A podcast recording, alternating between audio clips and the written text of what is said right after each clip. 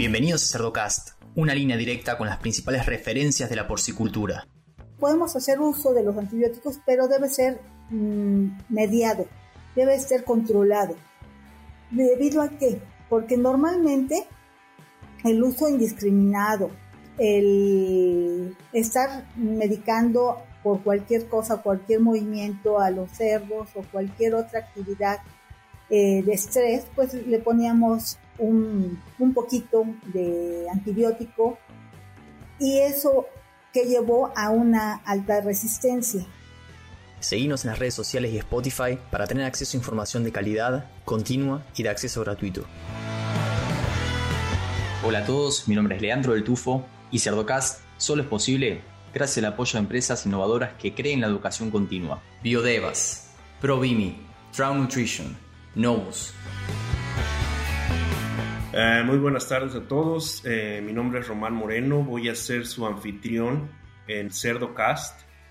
Eh, en esta ocasión nos da mucho gusto tener de invitada a la doctora Esperanza Galval Pérez. Ella es académica en la Universidad Nacional Autónoma de México.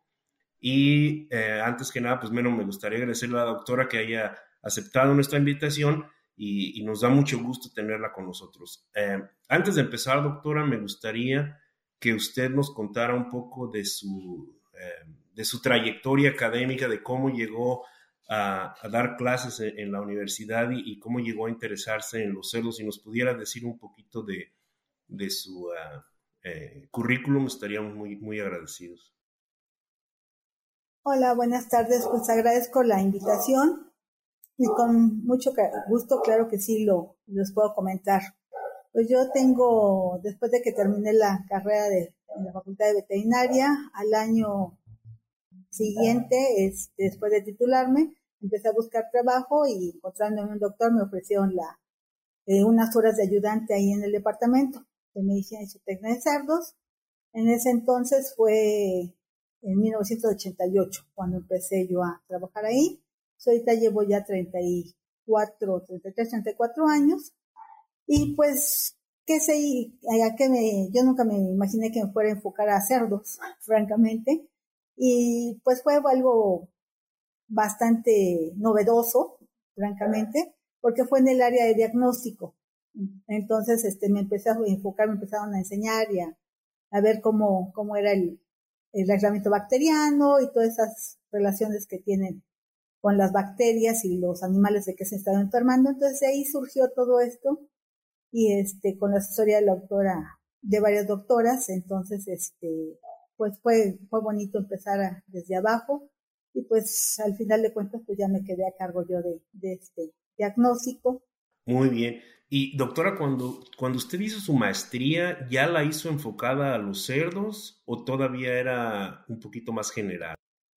No, este, ya cuando hice, primero hice mi especialidad en producción porcina y luego ya que me gradué como mamá, entonces me enfoqué a, la, a la maestría y ahí la hice y combinada con la Facultad de Medicina. Entonces empecé a buscar un área de, igual de, de fue en bacteriología, en enfermedades de los cerdos, en, sobre todo en el agente de Streptococcus. Ahí fue ver las cepas de Streptococcus suis, entonces este fue bastante interesante pues, meterme en el área más investigación y demás, entonces este fue hasta el 2000, 2002 cuando yo este, hice la, la maestría en ciencias de... Ahora vamos a empezar entonces ya en el tema que, que nos ocupa hoy, que sería a grandes rasgos la importancia del uso responsable de los antibióticos en la producción porcina. Eh, primero, me gustaría empezar preguntándole, doctora, para, desde su punto de vista, ¿todavía necesitamos usar antibióticos en la producción porcina? Mira, sí es importante desde el punto de vista para, la importancia radica en que eh, la resistencia a los antibióticos es una de las mayores preocupaciones de salud pública a nivel mundial. Entonces, de ahí sugiere que tengamos el uso, podemos hacer uso de los antibióticos, pero debe ser mm, mediado, debe ser controlado. ¿Debido a qué? Porque normalmente el uso indiscriminado, el estar medicando por cualquier cosa, cualquier movimiento a los cerdos o cualquier otra actividad eh, de estrés, pues le poníamos un, un poquito de antibiótico y eso que llevó a una alta resistencia. Entonces, por eso sí se puede, se, se pudiera usar antibiótico, pero lo que vamos a ir viendo es en forma mm, mm, mesurada. Muy bien, muy interesante. Entonces, doctora, eh, el uso de antibióticos podríamos decir que debe ser preventivo, terapéutico, promotor de crecimiento o, todos los antibióticos tienen su lugar en este tipo de, eh, con estos objetivos. Algunos serán preventivos, algunos son terapéuticos, promotores de crecimiento ya casi no se usan. ¿Cómo, cómo ve usted desde su punto de vista este enfoque? Bueno, este, hace muchos años sí se usaban como eh, promotores de crecimiento, hasta que surgió este problema, ya, ya tuvo más conciencia a nivel mundial, entonces este, prohibieron eso, en México también ya se prohibió el uso indiscriminado y el uso, primero no se pueden usar como promotores de crecimiento. Este, sí se pueden usar, pero bajo ciertas indicaciones para controlar algún problema clínico y que sea bien este, diagnosticado y con ciertos antecedentes de que es para tal agente y podemos controlar un, en un momento dado esa enfermedad. Muy bien. Y como herramientas preventivas, ¿sí, sí tienen lugar los antibióticos o es, es una eh, concepción equivocada de, de, la mayoría de la gente? ¿Se usan como agentes preventivos o solamente serían terapéuticos? No, lo ideal que sea solamente terapéuticos.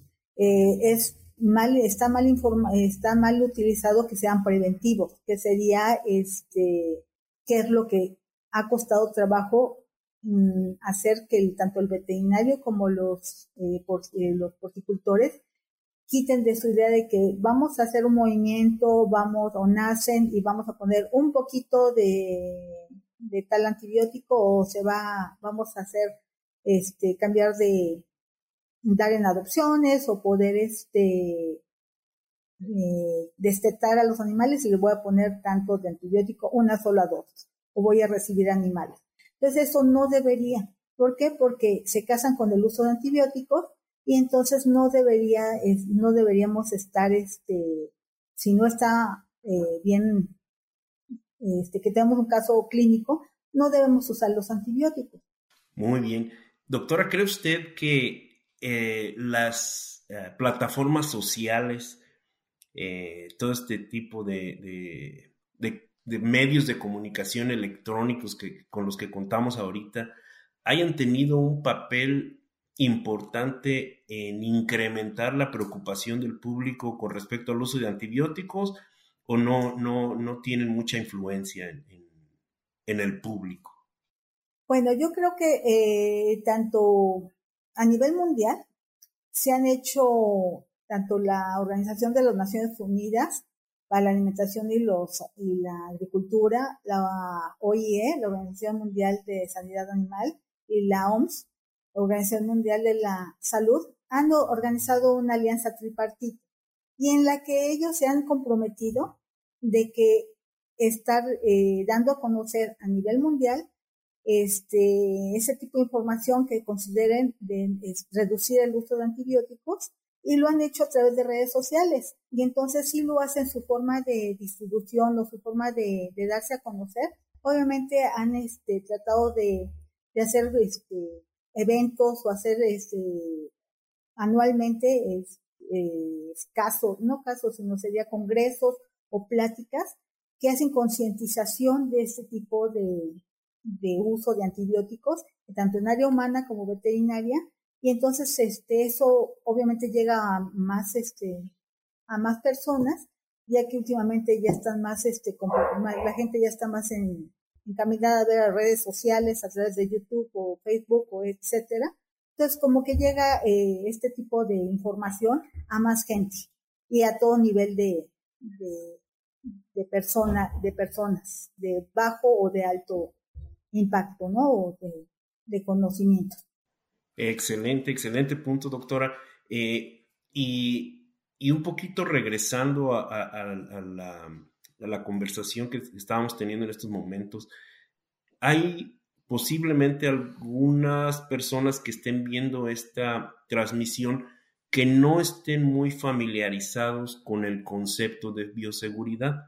¿Nos podría usted decir una, hacer una definición un poquito, eh, digamos, sencilla para que todos la podamos entender de qué, eh, en qué consiste la bioseguridad y si hay niveles, digamos, a nivel granja, a nivel nacional, a nivel internacional, ¿cómo, cómo podríamos nosotros entender la bioseguridad eh, de una manera sencilla para los que no somos veterinarios? Claro que sí. La bioseguridad para, como uno lo, lo entiende, como yo lo entiendo, es el, el prevenir que entren agentes externos a nuestra granja. En el caso de cerdos, ¿cuáles son las medidas de bioseguridad?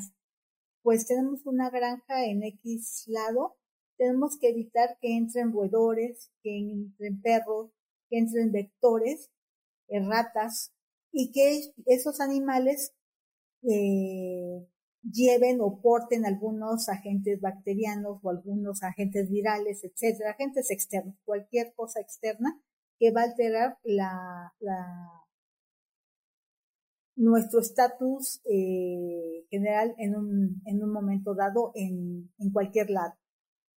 ¿Por qué se hace como bioseguridad o qué tipo de bioseguridad es? Por eso les comentaba que para la bioseguridad existen, debe haber al menos unos 10 kilómetros entre granja y granja, este, el uso de barreras físicas como árboles, este, las paredes o que no entre ningún camión o ningún este, camión o externo que vaya diferente por, eh, recolectando cerdos o entregando cerdos ese tipo de bioseguridad que no entre el camión hasta la granja porque va a llevar los, los agentes que vienen de otras granjas al estar recorriendo todo, todo su recorrido o, materia prima como alimentos o e, ese tipo de, de automóviles o coches no deben entrar a nuestra granja. ¿Qué otra cosa es importante como bioseguridad? Que el personal, el médico o el dueño no permite la entrada a persona externa a su granja. ¿Por qué? Porque puede ser que el compadre tenga cerdos y ahí él tiene algún problema y entró con las mismas botas, con el overall. Entonces, ¿qué hace? Acarrea los agentes infecciosos para la granja. Entonces, por eso me refiero a bioseguridad que está, debemos de concientizar ese tipo de actividades que no estén eh, no estén llevando agentes a través de, de la ropa, de los animales, los eh, reservorios, como puede ser ratas, perros, este, otros animales de, granja, este, que pueden ser, eh, combinar, convivir con otro agente y pueden transmitírselo a nuestra, a nuestros animales. Este, normalmente también que se el personal debe entrar a la granja antes de entrar a la granja debe bañarse, hacer cambio de ropa y que use solamente ropa eh, exclusiva de esa granja. Tanto también los este personal que labora en la granja, pues darles cierta cierta ropa que sea exclusiva de la granja, no se lleven a su casa y vengan y estén trabajando con ese tipo de, ropa. Entonces son ciertas medidas que debemos de tener control para que no se nos estén escapando o seamos nosotros los vectores y poder este, llevar, acarrear ciertos agentes. También es importante como responsabilidad del veterinario este, cuarentenarnos. No vamos a estar, si visitamos hoy granja, mañana otra y otra, nosotros mismos estamos y usamos el mismo coche, el mismo overall, las botas, ese tipo de, de herramientas, o más bien no herramientas, sino cuidados que tenemos que hacer como bioseguridad, debemos nosotros este, prevenirlos y no programar la granja diario, a ir a la granja como asesores o como veterinarios, vamos de una granja hoy, mañana a la otra, no, tenemos que darnos cierto cuarentena o cierto espacio y obviamente con por eso es importante que entrar a la granja porque llevamos, eh, llevemos, usemos ropa exclusiva de granja, ese, los autos no, no entran o cuando llegan a entrar, si está alejado, tratar de que haya vados sanitarios o arcos sanitarios, este, los camiones de alimento, etcétera, que sean desinfectados, lavados, ese tipo de actividades en este, usarlas. En cada caseta o en cada nave poner nuestros eh, tapetes sanitarios y que estén funcionando, cierto antibiótico, cierto, perdón, no antibióticos, sino desinfectantes, hacer uso adecuado, lavado de botas frecuente, este, o solamente para esa caseta entrar con esas botas, ese tipo de actividades. Este. Sí, y ahorita que comenta eso, me, me vienen a la mente algunos comentarios que yo he escuchado en las ganas, que, que a veces los, eh, el personal encargado de aplicar los antibióticos o de mezclar eh, los desinfectantes, como usted menciona, dicen, no, si poquito es, es bueno, mucho es mejor. Y, es totalmente contraproducente porque incluso se pueden afectar ellos mismos, pueden afectar a los animales al aplicar demasiado desinfectante. Eh, el costo se incrementa evidentemente. Entonces hay que, el mensaje que yo veo aquí es, hay que seguir las indicaciones del veterinario, hay que seguir las indicaciones de las etiquetas de los desinfectantes y no pensar que nosotros sabemos más porque nos funcionó antes o que si le ponemos más va a funcionar. Llega un momento en que ya no funciona, incrementar la dosis ya, ya no funciona. Eh, me parece muy bien la manera en que usted nos explicó la, la bioseguridad, mucho mejor de lo que yo lo haría, porque eh, pues usted estar completamente relacionado con esa, eh, sí, sí es una explicación bastante elocuente que, que, nos da una buena idea de lo que, de la importancia de la bioseguridad. Eh, doctora, ¿usted cree que la bioseguridad a nivel internacional esté lo suficientemente fuerte como para controlar que se siga expandiendo la fiebre porcino africana o cree que en algún momento nos va a fallar la bioseguridad y vamos a tener problemas en los países que todavía están libres de, de esta enfermedad? Bueno, este, ese es un ejemplo muy importante. El, debemos involucrarnos muchas personas y ver qué es lo que pasaría si llega en un momento dado la fiebre porcina africana o cualquier enfermedad exótica. En este caso, tendremos que han hecho eh, mucha concientización para poder evitar, para que no llegue a, a ciertos países y estamos, este, de, todos somos susceptibles. Pero por eso es muy importante saber qué es lo que pasaría. Que en un momento dado, si llega fiebre porcina africana, ¿qué tenemos que es? Sacrificio y pérdida de todos los animales. A tal grado este, que la porcicultura, la porcicultura se acabaría. A, por causa de que normalmente es un agente en el que se va a transmitir, eh, bueno, puede transmitirse a través de embutidos, de carne este, congelada. Entonces, por eso se hace mucho hincapié de que nos ingresen o en los aeropuertos o vía terrestre barcos, que no traigamos productos de países que vienen con ese problema de enfermedad. Entonces, y este, a veces no lo, no lo visualizamos tan fuerte que es lo que ocasionaría este que entrara a nuestro país a cualquier país este lo de fiebre porcina africana pues se acabaría la porcicultura ¿por qué? porque lo primero que hace es se difunde rápidamente ese agente y qué va a pasar que va a este se va a tener que sacrificar los animales enterrarlos, darle un procesamiento y creo que, el, que se han hecho mucha labor en todos los países de que controlemos y que, nunca dejemos, eh, bajemos la guardia y consideremos la bioseguridad. Y eso es básicamente, la bioseguridad es muy importante para ese, para todas las enfermedades, pero en este caso es mucho mayor el ingreso y, es importante de que vamos a países donde hubo o más nosotros como veterinarios gusta más traer ese tipo de, de productos o subproductos que puedan ser un riesgo para nuestra, nuestro país.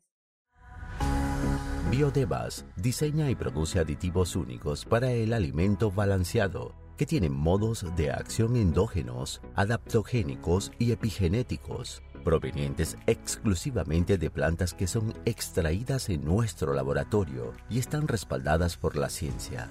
Ayudamos a los actores de la nutrición y salud animal a producir de manera sostenible y rentable, mientras nos mantenemos al día con la reducción de antibióticos y sus desafíos zootécnicos y ambientales. Para saber más, contáctanos en biodevas.com. Innovative Heating Technologies está comprometida a proporcionar equipos de calefacción, refrigeración e iluminación energéticamente eficientes para la industria agropecuaria nos importa la salud y bienestar de los animales, ofreciendo equipos confiables, diseñados bajo estándares de eficacia energética y de bajo mantenimiento. Con más de 25 años de experiencia, IHT continúa liderando la industria aportando soluciones nuevas e innovadoras para impulsar una producción sustentable.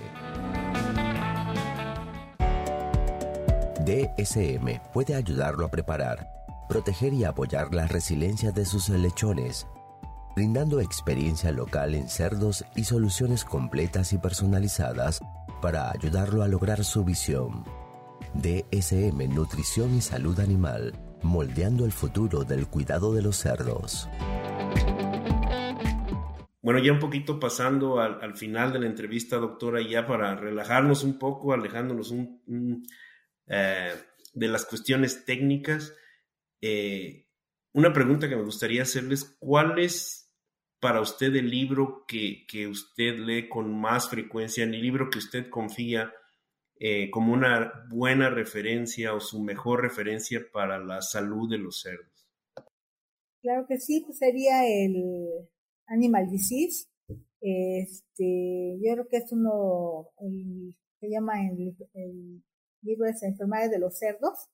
Es este, hay varios autores de cada tema de, con respecto a enfermedades o diferentes actividades de cerdos. Yo creo que es, constantemente se está renovando, se está actualizando, hay varias versiones. Entonces, este, yo creo que es, es uno de los que más constantemente estoy consultando o, o viendo. También, este, si queremos estar al día, pues tenemos que ver algunas revistas, artículos de las publicaciones que más recientes están. Entonces, yo creo que constantemente en revistas eh, indexadas y la, la búsqueda de, de libros, ese yo creo que sería, y junto con el de bacteriología, básicamente eso es lo que, estamos constantemente consultando. Muy bien, muy bien. Y y ya por último, la, pregunta que me gustaría hacerles, si hay alguna persona que la haya influenciado en su carrera o en su manera de, enseñar, en su manera de, de, liderar a su, equipo, que a usted, que usted haya aprendido de algo, no necesita decirlo necesariamente el nombre, pero algo que usted haya aprendido y que le gustaría compartir con nosotros.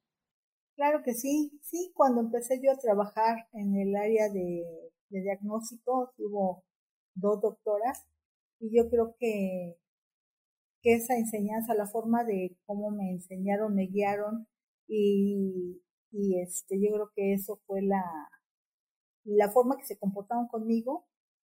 Creo que yo actualmente es lo que hago con los demás estudiantes. Este, afortunadamente tengo la, la forma de que llegan este, alumnas, alumnos, principalmente alumnas, me siguen mucho, y entonces este, uno trata de, de ser como, como, me, como fue conmigo la, esta doctora, ¿no? Entonces yo creo que eso es bonito, dar lo que yo recibí, ahorita poder darlo, brindarlo, ¿no? No ser egoísta, en cierta forma, este, no, porque mucha, mucha gente luego piensa que me costó mi trabajo este, aprender tal cosa, eh, ciertas este, actividades o cierta experiencia, y no, yo creo que compartirla con poder dárselo a los alumnos, alumnas, creo que eso es bonito y se, se es muy reconfortante ver que a mí lo, me lo hicieron y yo lo, lo estoy pudiendo hacer.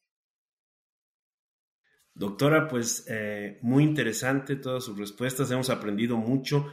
Eh, me gustaría agradecerle eh, que haya aceptado esta invitación. Fue una, charla muy amena y, pues esperemos que, por ahí en, algún momento tengamos la oportunidad de platicar nuevamente. Como le digo, no me resta nada más que agradecerle su presencia y su contribución para este CerdoCast. Les agradezco a todo su equipo. Muchas gracias. Muy bien, doctora, muchas gracias. Y a los que llegan hasta acá, les pido que piensen también en otros profesionales de la industria porcina y le compartan este episodio, para que todos podamos sacarle provecho a la palabra de los principales referentes de la porcicultura.